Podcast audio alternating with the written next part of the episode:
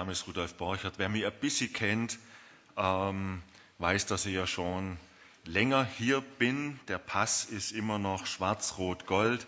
Das Herz schlagt schon lang rot-weiß-rot. Ähm, ja, und ich bin auf der einen Seite in der Life Church in Spital, auf der anderen Seite in vielen, mehreren evangelikalen Bewegungen, noch immer auch im Bund evangelikaler Gemeinden aktiv. Ja, ihr habt ein interessantes Predigtthema gewählt. Ähm, ihr habt ja eine ganze Serie von Predigten, die alle mit Warum anfangen. Warum ist das Leben oft so schwer? Warum hören meine Zweifel nicht auf? Warum spüre ich nichts von Gott? Und heute soll es darum gehen, warum bin ich immer noch nicht glücklich? Ähm, wenn wir diese Frage den Kindern in Peru stellen würden, die wir gesehen haben, und ihren Eltern, was würden wir dort hören? Die haben andere Sorgen wie wir. Was wird unsere Antwort sein auf diese Frage, warum bin ich noch nicht glücklich? Wisst ihr, das mit dem Glück, das ist gar nicht ganz so einfach zum Fassen. Was ist Glück?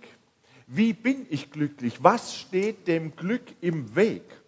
Ich habe mal so ein bisschen ins Internet geschaut und da springen einem eine Fülle von Dingen in, von Überschriften ins Gesicht.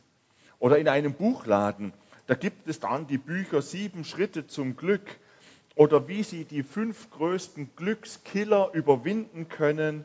Inzwischen ist die Frage nach dem Glück sogar wissenschaftlich erforscht. Es gibt einen, so einen richtigen Zweig, wie man dieser Frage nachgeht. Ich habe für euch keine drei Schritte zum Glück predigt.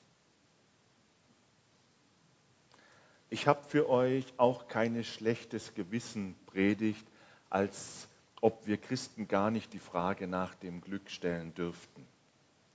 Wisst ihr, mir begegnen einige Christen ähm, so im Gespräch, da hört man immer wieder heraus, wenn ich sie fragen würde, ähm, bist du glücklich oder warum bist du nicht glücklich, dann würde sofort fragen, du, die Frage darf ich eigentlich gar nicht stellen. Weil wenn ich Christ bin, dann bin ich eigentlich glücklich. Und ich habe es erlebt, dass man mir gesagt hat auf die Frage, du, im Moment geht es mir nicht gut. Also ich bin im Moment nicht glücklich. Ja, dann stimmt in deinem Glauben was nicht. Und mir begegnen Christen, da habe ich manchmal den Eindruck, ähm, man darf gar nicht sagen, dass man im Moment glücklich ist, weil das Leben als Christ ist nicht glücklich, sondern das besteht aus Leid und Nachfolge. Und das ist immer schwierig. Also wenn ich zu viel Glück empfinde, dann könnte es sein, dass in meinem Glauben etwas nicht richtig ist. Also so ganz einfach ist diese Frage nach dem Glück gar nicht. Und ich möchte euch damit hineinnehmen und ich möchte euch den Mut machen, Lasst uns ruhig werden in dieser Predigt und wirklich in unser Herz hineinschauen. Bist du glücklich?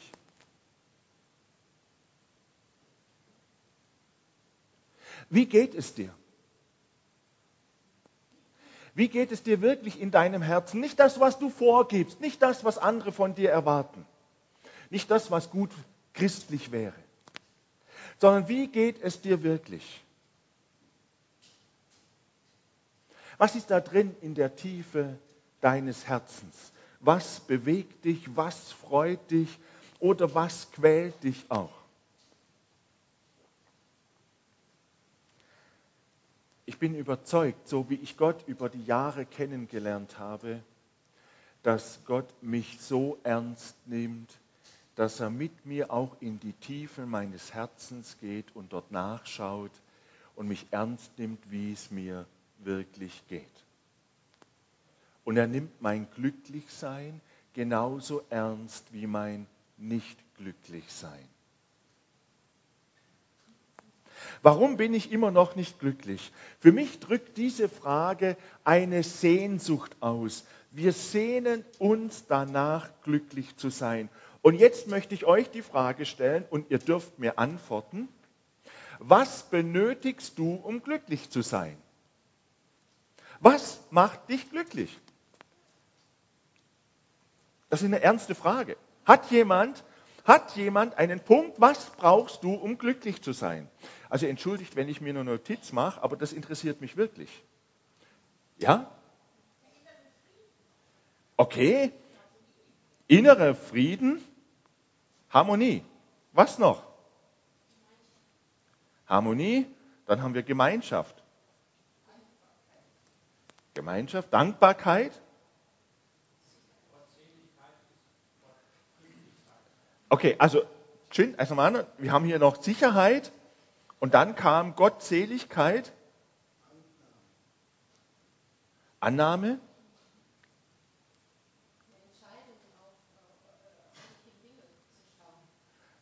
Okay, Entscheidung auf die richtigen Dinge zu schauen. Okay, also es ist eine Entscheidung. Ähm, merkt ihr das Spektrum für Glück? Das wird ganz schön groß, wenn ich euch ernst nehme. Und jetzt haben wir gerade erst angefangen. Und ich bin sicher, wir könnten hier noch fünf Minuten und länger dastehen und zuhören, was für jeden von uns wichtig ist, damit er sagen kann, ich bin glücklich. Ich möchte ein bisschen einige Punkte zusammengetragen, die man oft so allgemein dazu, dazu zählt, um glücklich zu sein. Man könnte auch den Herrn Maslow fragen, Abraham Maslow. Er ist ja sehr bekannt. Seine Bedürfnispyramide wird oft so als Grundlage für diese ganzen Fragen verwendet. Lasst uns beginnen bei den Menschen in Peru. Genug zu essen, ein Dach über dem Kopf, genug anzuziehen. Wenn das nicht gegeben ist, wird es schwierig, glücklich zu sein. Wir brauchen diese Dinge, die uns das Leben möglich machen. Und interessanterweise scheint Gott diese Dinge auch ernst zu nehmen, nämlich im Vater unser ist die erste Bitte, nachdem es um Gottes Dinge geht, seinen Namen, seine Ehre, sein Reich und seinen Willen, dann ist das erste unser tägliches Brot. Wir sind als Menschen darauf angewiesen, dass wir das, was wir zum Leben brauchen, auch wirklich bekommen. Und da gehören Lebensmittel einfach dazu. Da gehört ein Haus, da gehört Trockenheit, da gehört ein Dach über dem Kopf dazu. Im Winter Wärme, dass ich nicht frieren muss. Wer sagt, das sei nicht wichtig, dann geh einmal zum Pal ins Konzert und genieße das Konzert mit knurrendem Magen. Ich glaube, das wird schwierig. Und dann ist das nächste, was wir brauchen, ähm, und ihr habt es gesagt, wir brauchen Sicherheit. Wir brauchen etwas, wo wir uns wohlfühlen, was uns Sicherheit gibt, was uns Halt gibt. Wenn die Gesellschaft sich verändert, dann werden wir unsicher. Ich bin gerade diese Woche in Tallinn gewesen, in Estland. Hab dort, war dort auf einem Kongress und war dann auch mit einer einheimischen gläubigen Frau zusammen mit einigen anderen und sie hat uns Einblick gegeben in das Leben der Christen in Tallinn, in Estland. Was, wisst, was denkt ihr, was die Besetzung der Ukraine in Estland ausgelöst hat? Die haben Angst. Die haben gesagt, hey, wir waren lange unter sowjetischer Vorherrschaft, bis der Vorhang fiel. Und jetzt ist viel Militär an der Grenze nach Estland. Wir sind nur 1,3 Millionen Einwohner. 400.000 von uns sind Russen. Die brauchen einen Tag, um uns zu überlaufen. Wir haben militärisch denen nichts entgegenzusetzen. Die Menschen dort haben Angst, dass die alten Zeiten vielleicht wieder kommen. Und wenn man von der EU so wenig eingreift, wie man das in der Ukraine getan hat, wer gibt uns die Sicherheit, dass sie bei uns anders handeln würden. Die Leute haben eine Sehnsucht nach Sicherheit. Ich kann das nachvollziehen.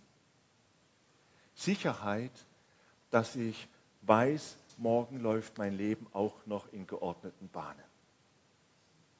Und dann gibt es weitere Bedürfnisse. Wir haben alle Sehnsucht nach Freundschaft und Annahme, nach Anerkennung.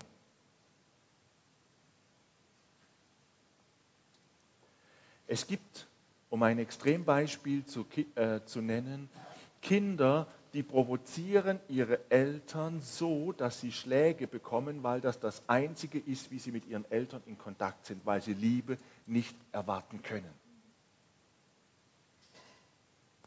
Wir haben Sehnsucht danach, geliebt zu werden. Das zeigt ja, wie schnell wir immer wieder gerne uns nach Beziehungen ausstrecken. Wir haben Sehnsucht nach Nähe in der Familie, unter, ähm, zwischen Mann und Frau, Annahme im Freundeskreis, bei der Arbeit, in der Schule, in der Ausbildung, in der Nachbarschaft. Und wie schwierig ist das, wenn es irgendwo knirscht? Und dann geht es weiter, natürlich Lob, Beachtung, wir wollen das, was in uns drinsteckt, ausleben.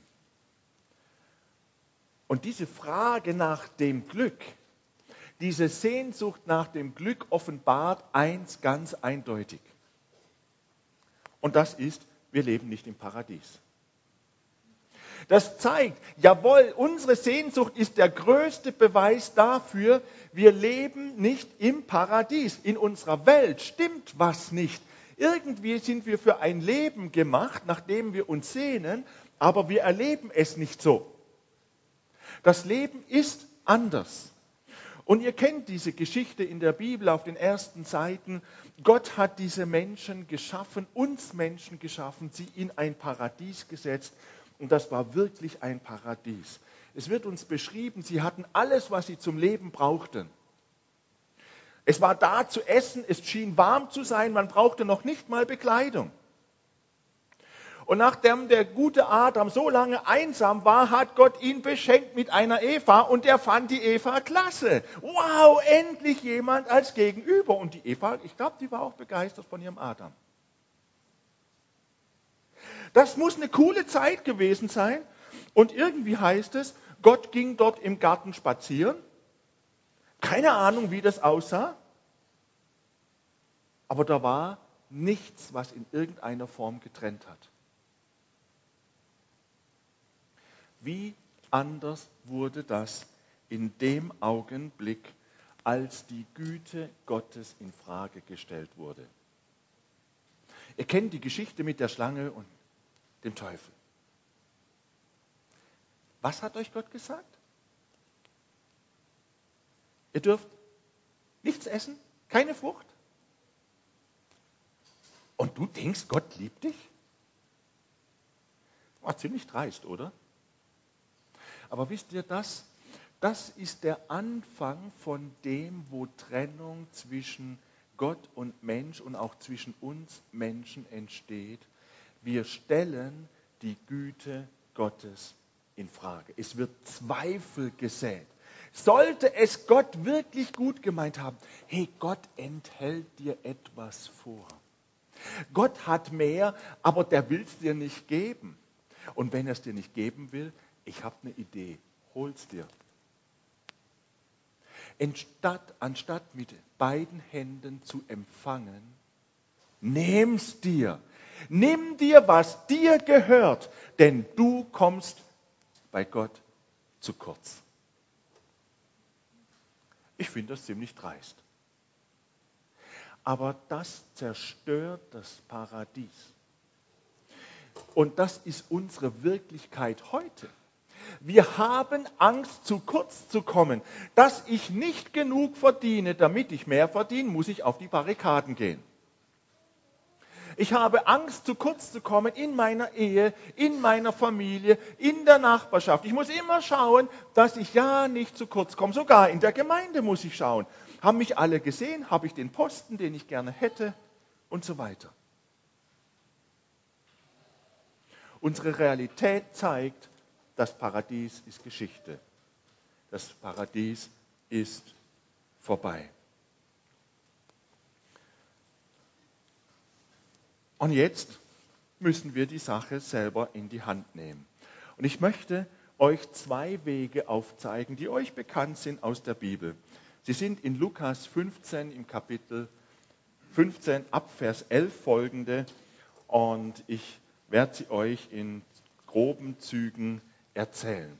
Zwei Wege, wir nehmen unser Glück selbst in die Hand. Jesus erzählt diese Geschichte von dem jüngeren Sohn. Oft wird das Gleichnis ja beschrieben oder überschrieben als das Gleichnis vom verlorenen Sohn. Irgendwie kommt mir diese Überschrift zu kurz, aber da kommen wir gleich drauf. Der jüngere Sohn, ihr kennt es, ähm, er sagt, hey, das, was ich habe, ist zu wenig. Ich bin ja nur Sohn eines reichen Vaters. Aber ich will das Leben genießen. Ich komme zu kurz. Jetzt, Alter, rück die Kohle raus, damit ich leben kann. Und er geht zu seinem Vater und sagt ihm, ich möchte mein Erbe haben. Nach dem fünften Buch Mose im 21. Kapitel steht ihm als dem Jüngeren ein Drittel zu. Zwei Drittel soll sein Bruder bekommen. Also der Vater teilt das Erbe auf, er macht das Erbe zu Silber und zieht los. Wisst ihr, was er mit diesem Handeln seinem Vater gegenüber gesagt hat? Vater, es wäre besser, wenn du schon im Sarg liegen würdest. Vater, du interessierst mich nicht, du stehst mir im Weg. Hey Alter, du stehst meinem Glück im Weg. Ich will nicht dich, ich will deine Kohle.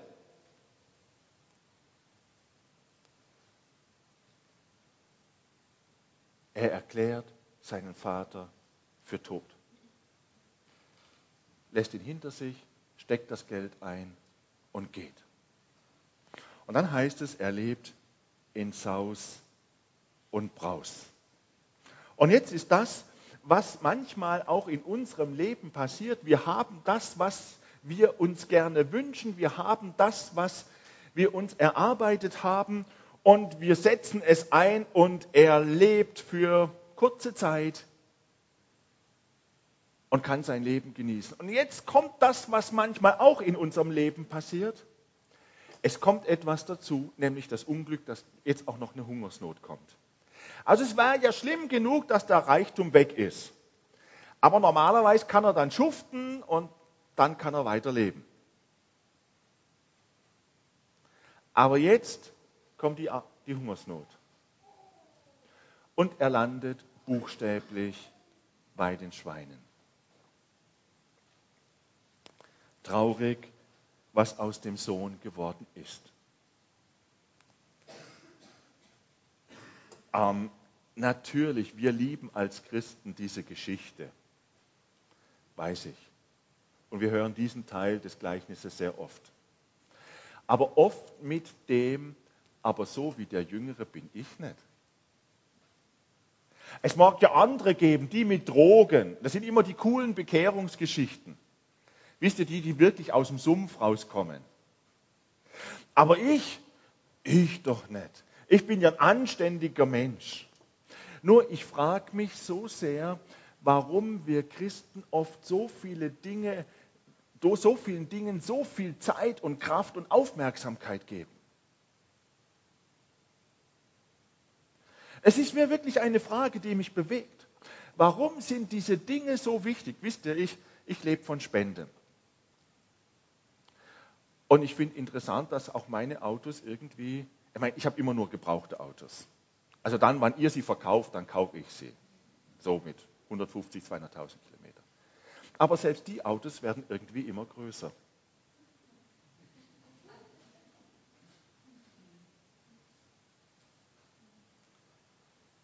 Manches schenkt Gott. Aber wir haben ja auch Sehnsucht danach, nicht zu kurz zu kommen. materiell und auch in unseren Beziehungen, auch als Christen.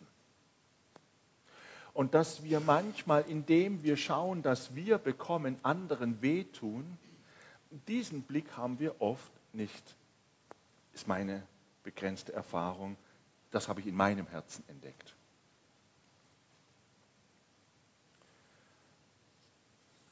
Ähm, Udo Jürgens ist ja hier einer aus Kärnten, hat in einem Lied gesagt, alles, was gut tut, ist gut für dich.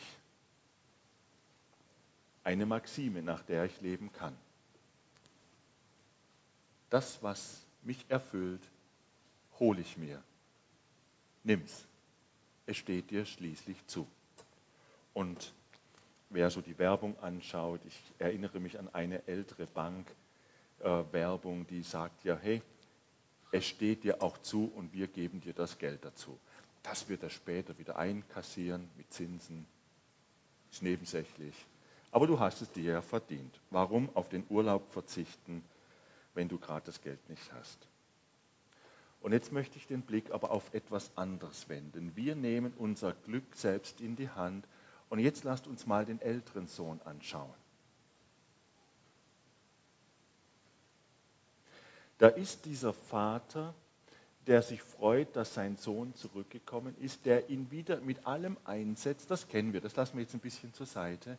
Und jetzt kommt der ältere Sohn. Der hört aus der Ferne, da ist Fete angesagt. Oh, Fete ist gut, aber er hat nichts davon gehört, dass Fete sein soll. Was ist denn da passiert?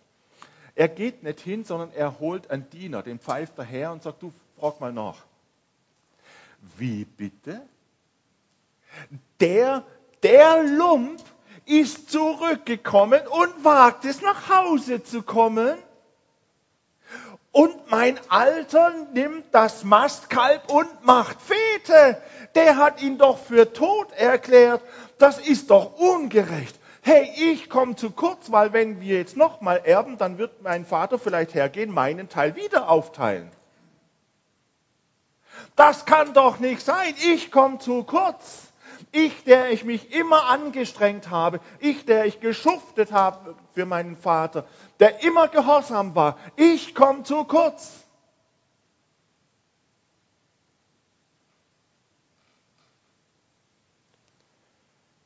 Huh. Äh, wisst ihr das Detail, dass der nicht nur gefeiert hat, sondern dass er das Geld auch ins horizontale Gewerbe äh, gesteckt hat. Das erfahren wir nicht aus, von dem Erzählenden, sondern von dem älteren Sohn. Der da, den du deinen Sohn nennst, der bei den Prostituierten war, wisst ihr, der, der ganz brave, der ganz nah bei Gott war und trotzdem keine Beziehung zu ihm gehabt zu haben scheint. Der, der sich immer bemüht hat, der reißt den Vorhang, der das vornehm zugedeckt hat, der, der mit Bedacht das Versagen des Jüngeren zugedeckt hatte, reißt er brutal weg. Schau hin, wie schlimm der war. Ich nicht.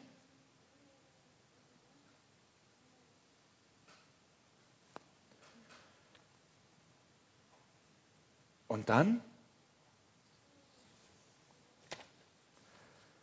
hat er am Ende, wenn wir die Geschichte weiterlesen, letztlich genau dasselbe gemacht wie sein jüngerer Bruder, nämlich dass er den Vater indirekt dazu zwingt, rauszukommen und das Gespräch mit ihm zu suchen, das Fest zu verlassen.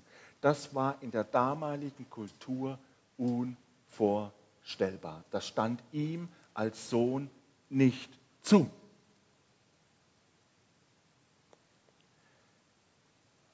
Vater, der da, ich war bei dir, du hast mir nie was gegeben, zeigt, wie es in seinem Herzen aussieht.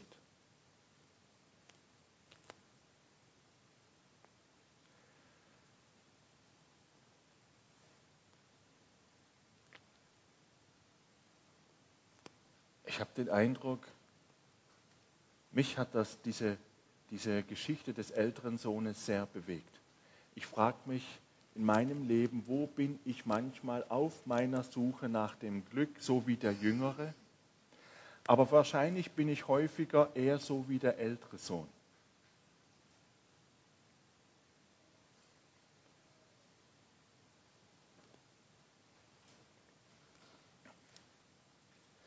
Wir bemühen uns als Christ Gott gegenüber gehorsam zu sein.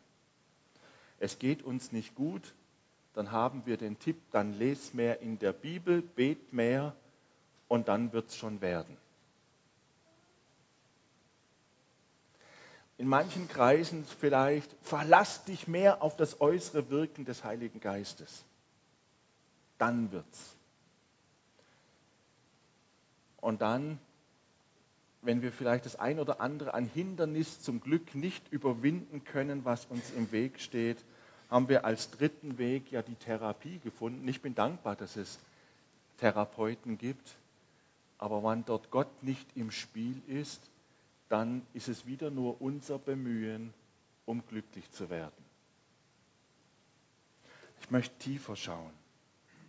Wisst ihr, Gott, Gott möchte ganz tief in unser Leben rein. Er möchte nicht nur in den sichtbaren Bereich unseres Verhaltens, sondern Gott möchte auch hineinsprechen in unsere Beziehungen. Gott möchte dort, wo wir uns zurückziehen, dort, wo wir verletzt sind, dort, wo wir vielleicht Mauern aufgebaut haben, um nicht wieder verletzt zu werden, dort möchte Gott hinein. Und Gott möchte in die Tiefe unseres Wesens, wo die Frage sich vielleicht stellt, wie kann ich als ein Mann Gott heute lieben?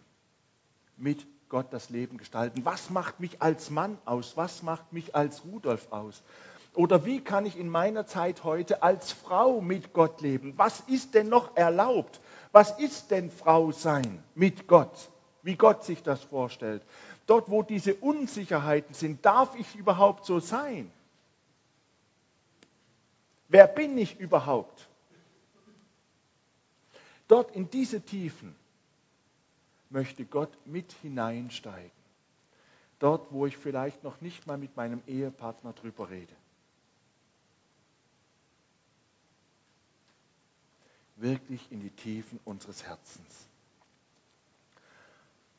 Und jetzt möchte ich mit euch was machen. Jetzt wechseln wir die Perspektive. Bis jetzt haben wir angefangen von wir. Ich. Und jetzt möchte ich Gott ins Spiel bringen.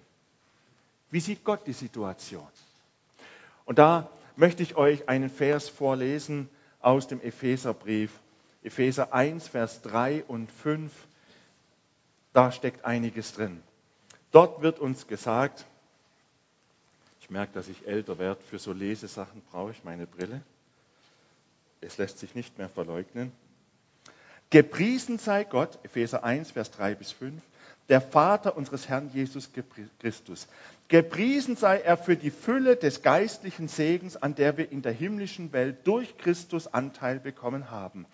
Denn in Christus hat er uns schon vor der Erschaffung der Welt erwählt mit dem Ziel, dass wir ein geheiligtes und untadliges Leben führen. Ein Leben in seiner Gegenwart und erfüllt von seiner Liebe.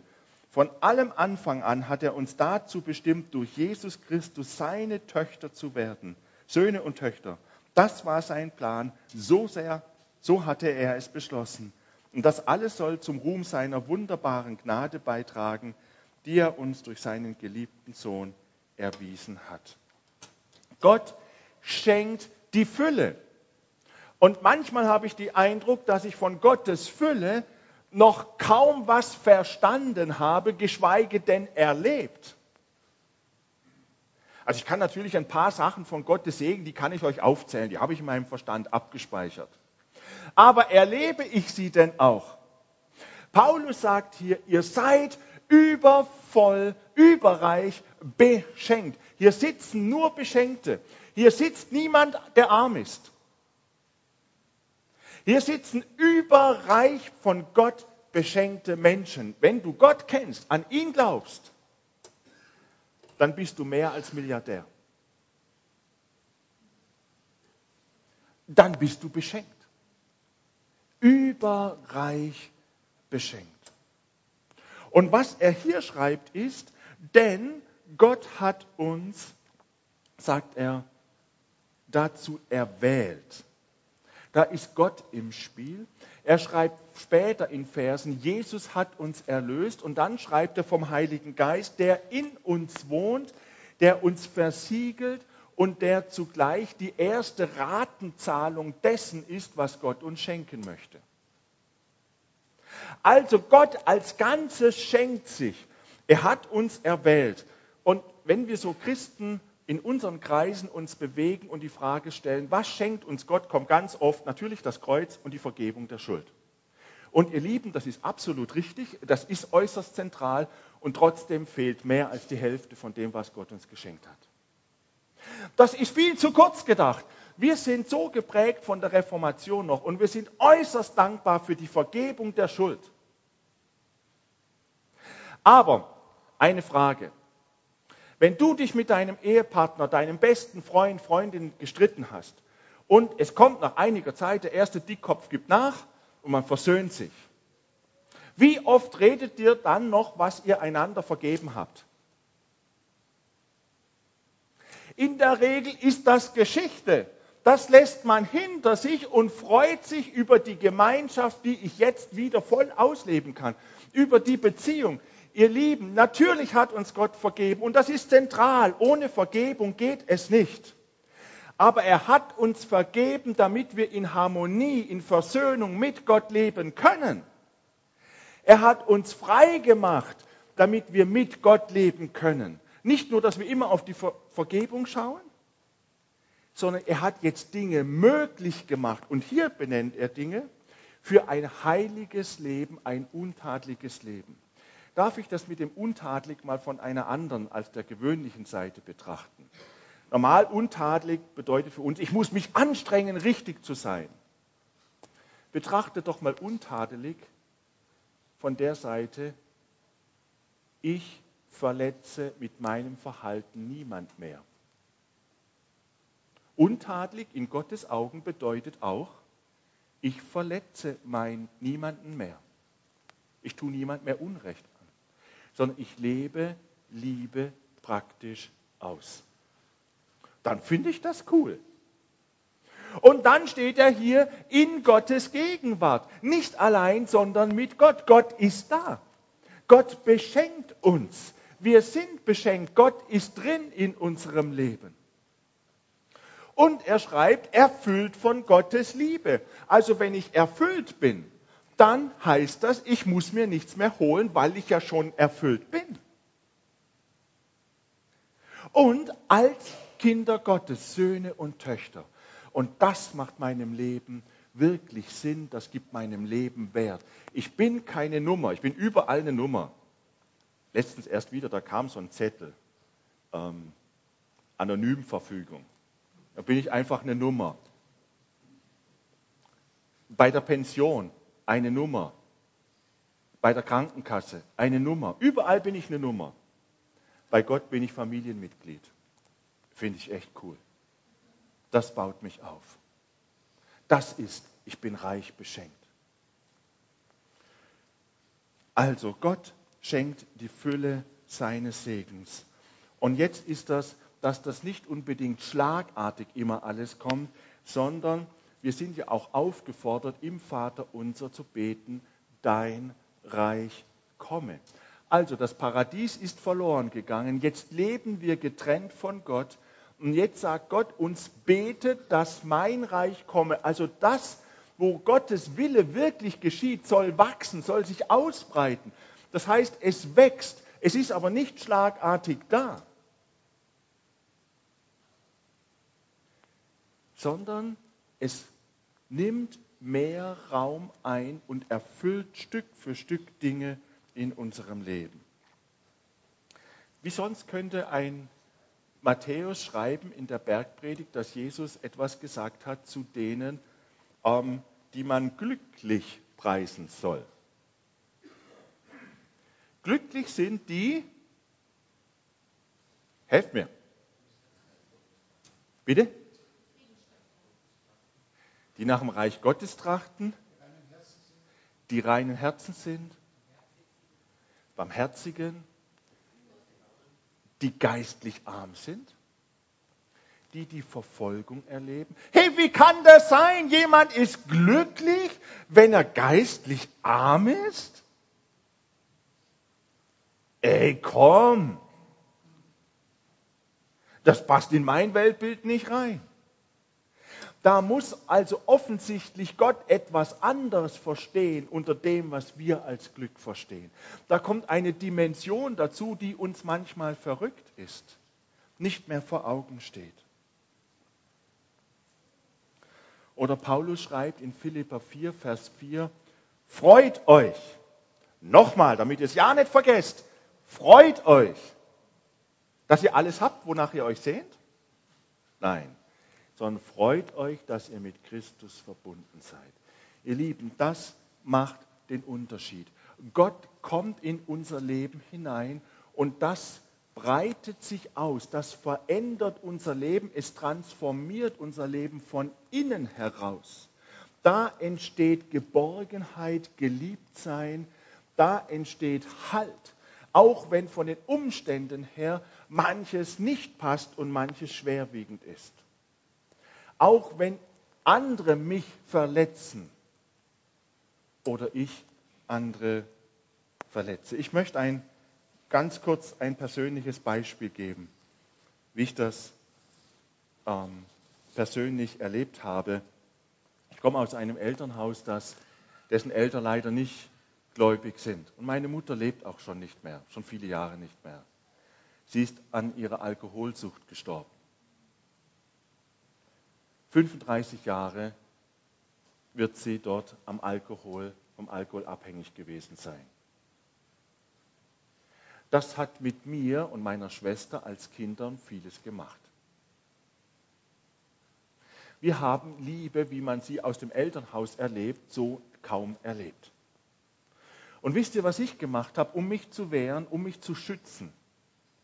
Ich wurde total sachlich. Beziehung, Gefühle zwischen Menschen, ouch, das ist heiß. Da baue ich, habe ich eine Mauer aufgebaut, um mich abzugrenzen, um mich zu beschützen, damit mir noch nicht noch einmal passiert, verletzt zu werden und unter nicht geliebt zu werden zu leiden. Und einige von euch wissen, dass wir als Familie eine Riesenkrise hatten vor sieben, acht Jahren, als meine Frau Krebs hatte. Meiner Tochter ging es nicht gut. Und dann haben beide gesagt, hey, es wäre so toll, wenn du als, uns als Mann oder als Papa mehr deine Liebe zeigen könntest. Und ich war nicht fähig dazu. Ich konnte es nicht.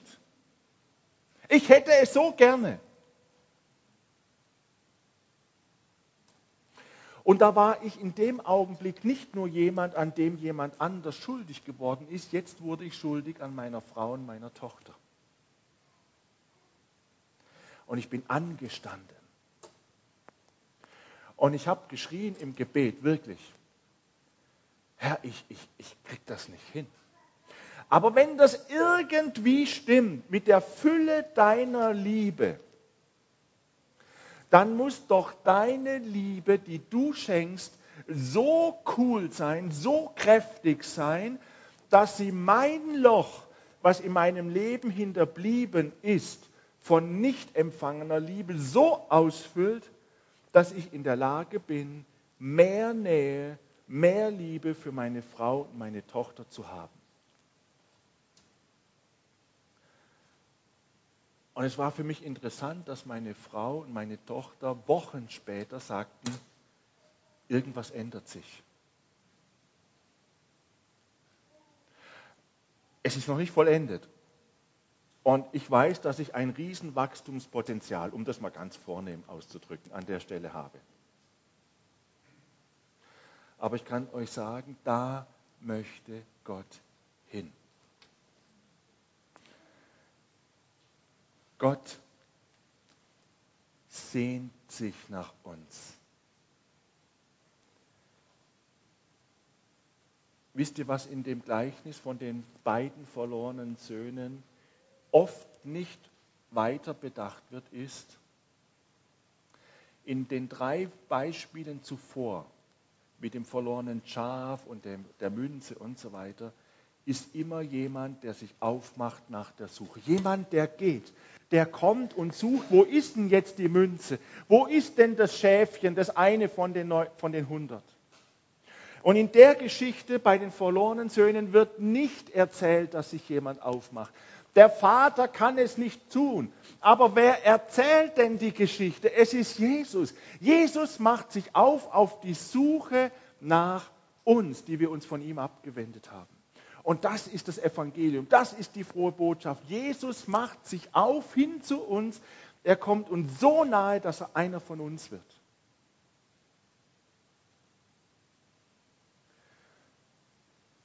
Aus Liebe. Ich möchte euch ermutigen, die Frage, ihr dürft die Frage stellen. Bin ich glücklich? Was hindert mich am Glück? Die Frage ist nicht falsch.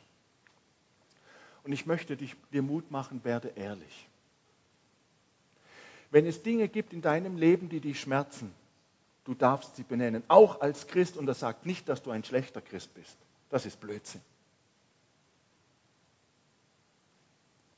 Aber dann bitte bleib dabei nicht stehen dann wende dich hin zu Gott. Komm mit dem, was dich bewegt. Und Jesus hat uns Gott zum Vater gemacht. Der Vater in der Geschichte der beiden Söhne. Der Vater im Vater unser. Und ob du jetzt Gott als Vater erlebst, der neben dir steht und einfach wie so ein kleines Kind mit dir etwas entdeckt, etwas zum ersten Mal macht oder dir das Bild näher ist, du darfst dich dem Papa auf den Schoß setzen. Ich hoffe, niemand stört sich von euch an, das Bild, an dem Bild. Aber ich bin zutiefst überzeugt, wenn der lebendige Gott, der heilige, schöpfende, liebende Gott Papa genannt werden darf, dann möchte er ein Papa sein, nicht nur den wir im Verstand haben, sondern auch in unserem Herzen auch spüren. Dann komm zu diesem Papa, stell dich an seine Seite, nimm seine Hand, setz dich ihm auf den Schoß, was immer dir Vertrauen vermittelt. So ist Gott als Vater zu dir. Und dann nenn ihm den ganzen Müll und dann schau auf ihn und nimm einfach, nimm einfach an, dass er dich liebt. Ich habe damals in unserer Krise zum ersten Mal geweint, dass mich Gott liebt. Da habe ich das schon 20 Jahre verkündet und immer aus Überzeugung, voller Überzeugung.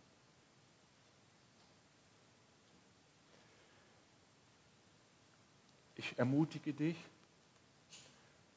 jeden von uns, wende dich Gott so zu und empfange seine Liebe. Nimm sie einfach an, lass sie rein in dein Herz. Und dann ändert sich etwas Entscheidendes. Wir müssen nicht mehr schauen, geliebt zu werden von allen Menschen, sondern ich empfange Gottes Liebe. Und wenn ich so ein Empfangender bin, dann habe ich Hoffnung für mein Leben und dann habe ich auch Hoffnung für meine Umgebung. Und ich habe so viel Liebe, dass ich von dieser Liebe etwas weitergeben kann, weil ich beständig erfüllt bin von Gottes Liebe. Und das ist eine tiefe, tiefe Verbindung mit dem lebendigen Gott, die Gott uns schenken möchte die er uns zugesagt hat. Die Vollendung kommt. Ich falle auch heute noch manchmal auf die Nase. Die Vollendung steht noch aus, aber ich erlebe heute schon den lebendigen Gott, der mich mehr und mehr verändert.